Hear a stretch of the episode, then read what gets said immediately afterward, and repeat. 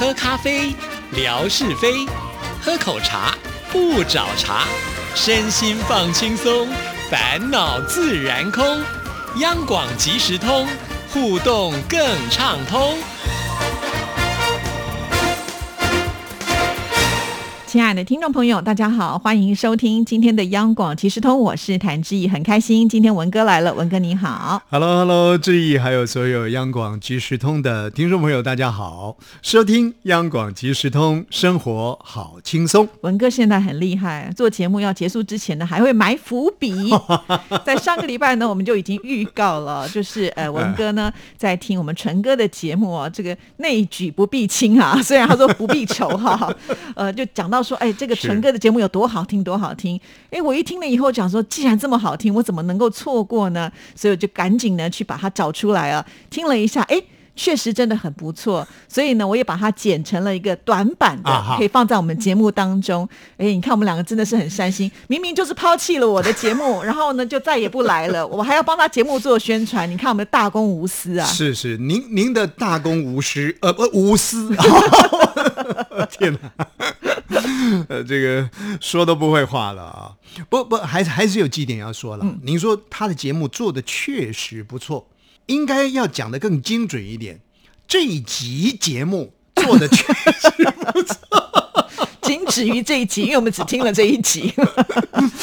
纯哥呢，虽然最近有点稀奇古怪的，但是我相信他一定会拉长耳朵听听看呢。哎，吴某某啊，有没有在又说了我什么啊？也也许呢，他现在在累积能量，我小人之心。那那基本上来讲呢，是很好。你把它做了这个处理剪辑，可是有一个前提啊，你有没有跟他说过啊？有没有跟他叮咚叮咚？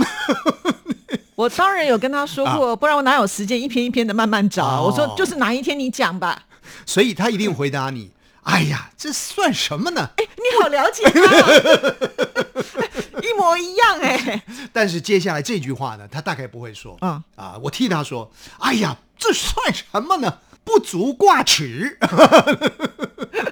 他都是挂在记忆里面的。哦，对，有有有跟他通报过就好。有，当然有，当然有。我担心啊，担心呢。他说通行证拿出来，那怎么办呢？其实好的作品、好的节目，本来啦啊，就是透过这个央广即时通这么重要的一个央广人员的一个枢纽，如果没有来这里呢，过一下这个央广即时通的水的话呢，他怎么能够成仙成佛呢？对不对？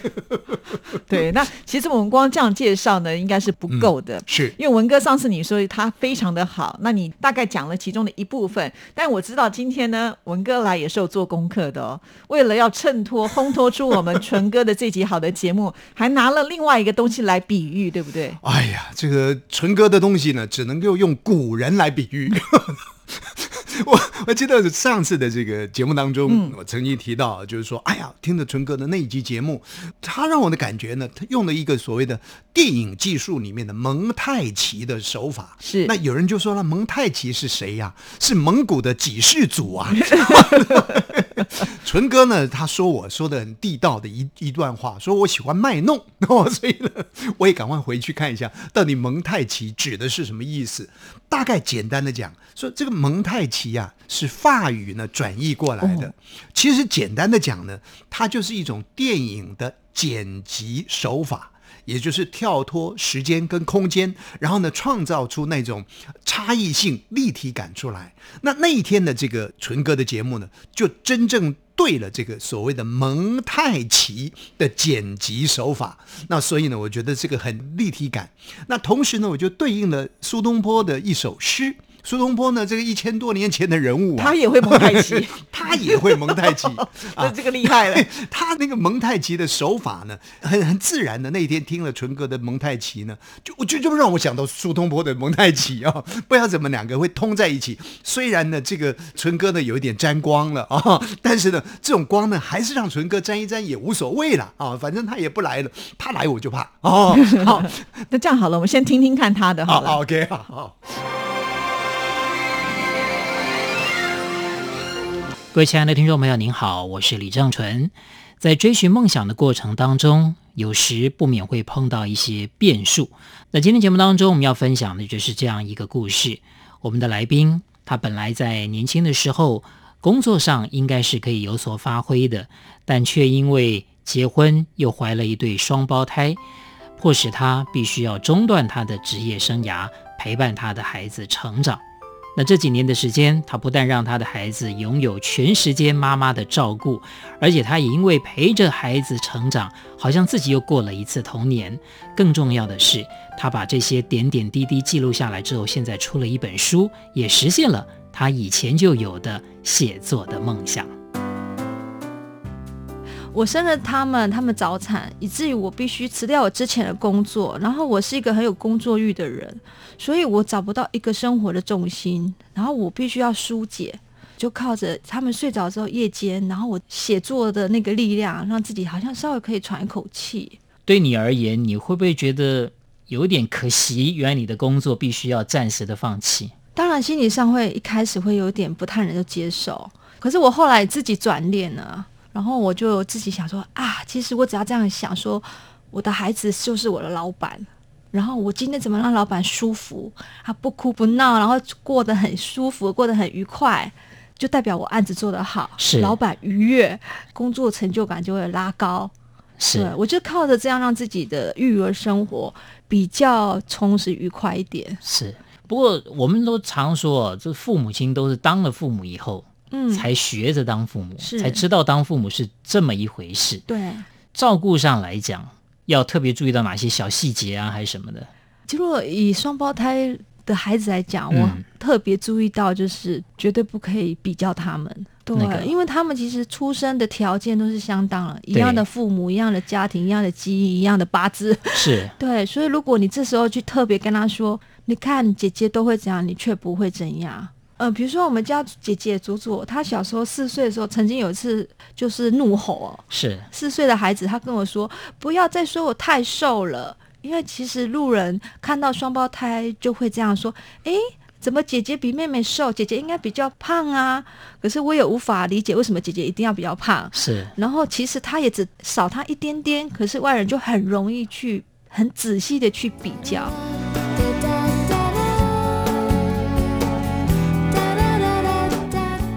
亲爱的佐佐，诶，这是我们日记的开头的。嗯、其实妈妈很感谢你，就是如果我身体不舒服的话，你都是第一个来照顾我的人。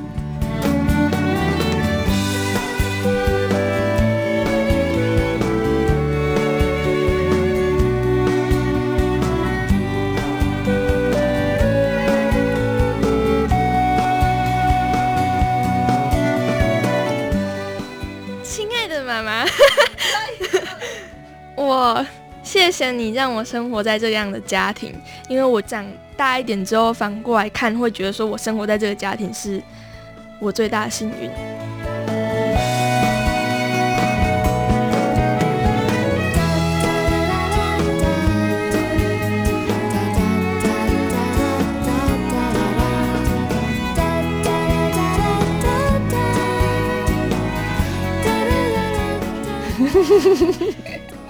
呃，亲爱的宝贝女儿悠悠，谢谢你。如果妈妈心情不好的时候，你都会在我面前耍宝，因为你知道我希望什么笑话，然后你当下就会马上投给我。谢谢你。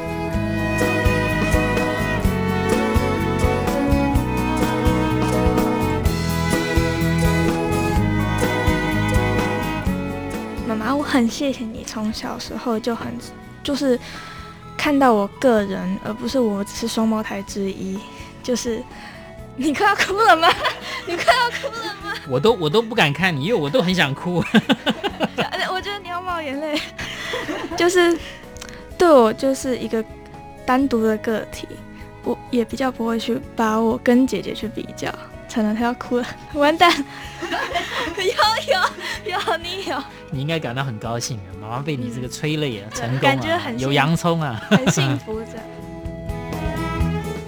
好啦，刚听了就是呃，我们精心帮纯哥剪出五分钟的一个精华的片段哈。那接下来我们就要来比对一下喽。那好，那纯哥的这个节目，各位听众朋友呢，有一个印象放在脑海当中了。接下来呢，我们就承继上个星期我们谈到说，千百年前的苏东坡，他写了一首诗呢，就是这种所谓的立体剪辑的手法，很特别，而且蛮应景的，跟这个时节呢很应景。今年呢，我们大概很多的朋友都体会不到那个春的气息，哈、都被绑在家里头了。但是，一晃眼呢，哎呦，春天已经过去了。啊，所以借由这个苏东坡的这一首诗，或多或少呢，也能够感染一些春的气息。虽然他写的是一个春景，是一个暮春的景象，但是呢，嗅嗅那种味道，其实也蛮好的。而且这首诗的这个应该算词了啊，它的一个曲牌名字呢叫做《蝶恋花》，蝴蝶恋花。啊，花恋蝴蝶 啊，所以这个都跟春天呢是是有所关联的啊。我们稍微介绍了一下这个诗的内容，那今天呢就很快的我们把它带过啊。听众朋友，呃，我们当然这过程当中也会做一点解释啊，那慢慢导引大家进入苏东坡的蒙太奇。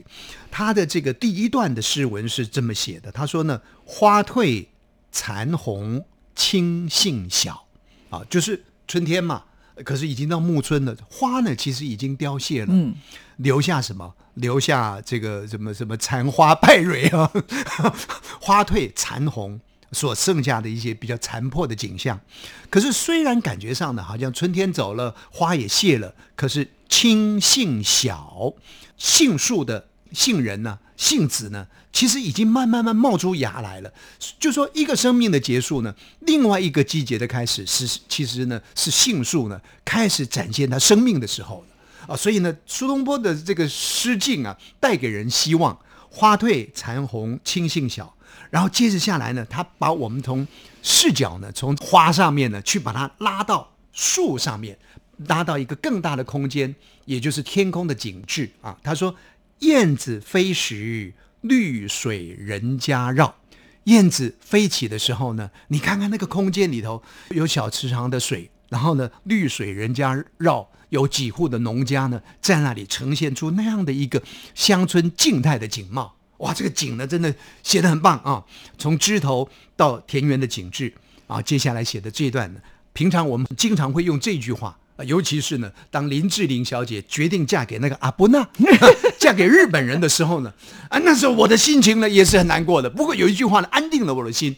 叫做天涯何处无芳草，虽然我已经有草了，这个我们现在用的“天涯何处无芳草”就是来自于苏东坡的这首诗。他是怎么写的呢？他说：“枝上柳绵吹又少，天涯何处无芳草。”意思就是说呢，你看看花已经退了，留下残红，相对应的。枝上的柳树，柳树会长出这个棉絮。那因为风吹呢，棉絮呢是其实是越来越少，越来越少了。好像的春的那种暮春的残破景象，我们还是可以感受到。可是接着苏东坡又带给大家的希望：天涯何处无芳草？春天过去了。隔年很快的春夏秋冬又春夏秋冬了，所以这个诗呢，前面的意境这么描绘的，后面呢就是我们讲蒙太奇的手法了。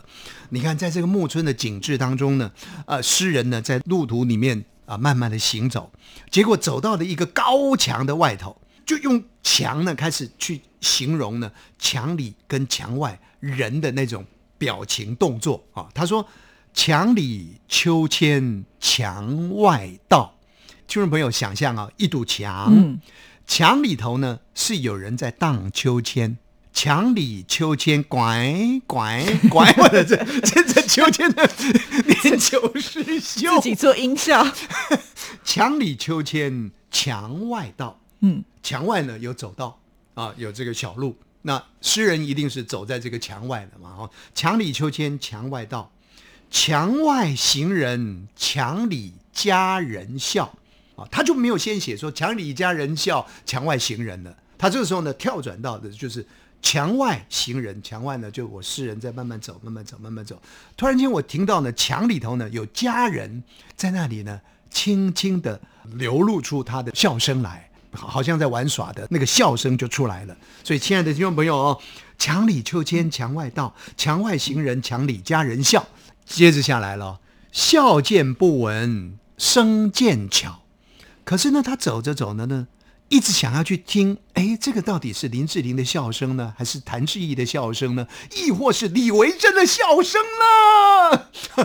他就他就听，可是呢，笑渐不闻，声渐巧，慢慢慢慢慢的听不到笑声了啊，声音越来越越来越小了。这个时候，诗人就有一种情怀出来了。他说呢：“多情却被无情，怎么样呢？恼。我这么有情，我在听到底是谁在笑？可是呢，我现笑声没有了。我这么有情的人呢，被里面那个无情的、没有笑声的人呢给烦恼了。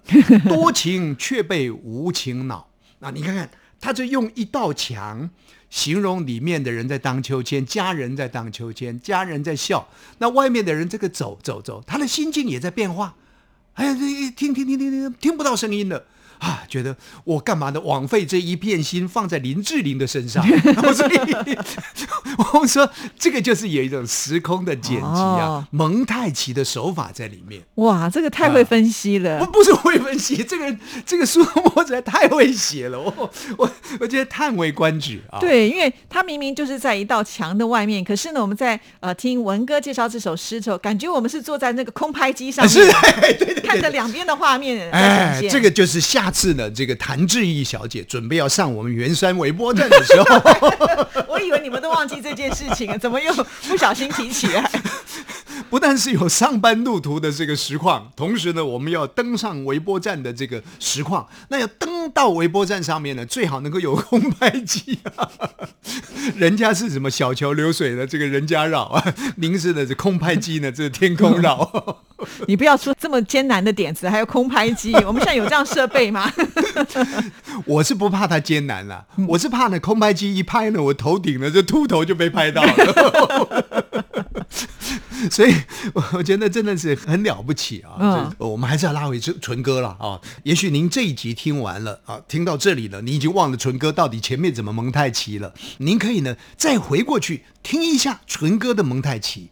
然后再回味一下吴瑞文刚刚讲的这个苏东坡的蒙太奇，也许呢，您就更会有这种异曲同工的感觉了。其实这种蒙太奇的手法呢，在谭志毅小姐的类似像这东西方的呃文化的不同啊，世界很大同。对对对对对对，东方人这台湾人呢是拜妈祖啦，那么西方人又是又是什么样的神明啦？那么对于鬼的一个看待又有不一样的场景啦等等，其实那也是一种蒙太。太极手法的一种呈现，那听起来呢，就会有一种所谓的声音的画面感，感觉当中呢，就是走进了那样的一个情境里面，很容易被主持人导引。然后导引进去，你就会发现说，哇，这个主持人真的好用心呐，啊，所以呢，呃，还是要推崇谭志毅。本来前面我想说，哇，我们现在节目已经做到有程度的一个境界，应该要拿这个去报金钟奖的。不过我今年呢，有一天开会，嗯，我们的这个大家都对他很熟悉了啊，张正张总台长啊，他就问啦，说啊，今年金钟奖参赛状况怎么样子啦，如何如何的啦？我们袁经理袁碧文袁经理呢很有意思，反正呢，他是任何的事情，尤其这种金钟奖的要承担责任的啊，他就会推到我身上来。我心想的是八竿子跟我一点关系都没有了，他就说，哎呀，这个呃，问问看我我的想法这样子。总台长就问了，说：“哎，那你推测一下，今年呢，我们大概会有几项入围，几项得奖啊？把你当半仙呢？得奖的是，我就想到我们纯哥常常揶揄我，哎呀，只要被你说到的哦，所以你千万不要说。那我讲纯哥，好，可以，可以，可以，可以。”但是坦白讲啊，谭志毅不管是做幕前，不管是做幕后，他的蒙太奇手法啊，他所呈现出来的节目，坦白讲啊，我都觉得是很具有这个深度。可是有深度，你就往艰深的地方去想，不是的，很好听的啊。那么有几档这个节目，其实都都很棒啊。我我这样子讲了，其实接下来就是靠主持人自己修为啦，对不对？最好呢，三天一小请，五天一大请的，哎对我们好一点。对，创造这种氛围，那你入围的机会呢是百分之一千呐。啊！今天节目到这边就要告一个段落了，好可怕！好，时间到了啊，没有了，我们还要六堆呀，六堆就留到下次，OK，下一次的伏笔了哈，谢谢文哥，拜拜。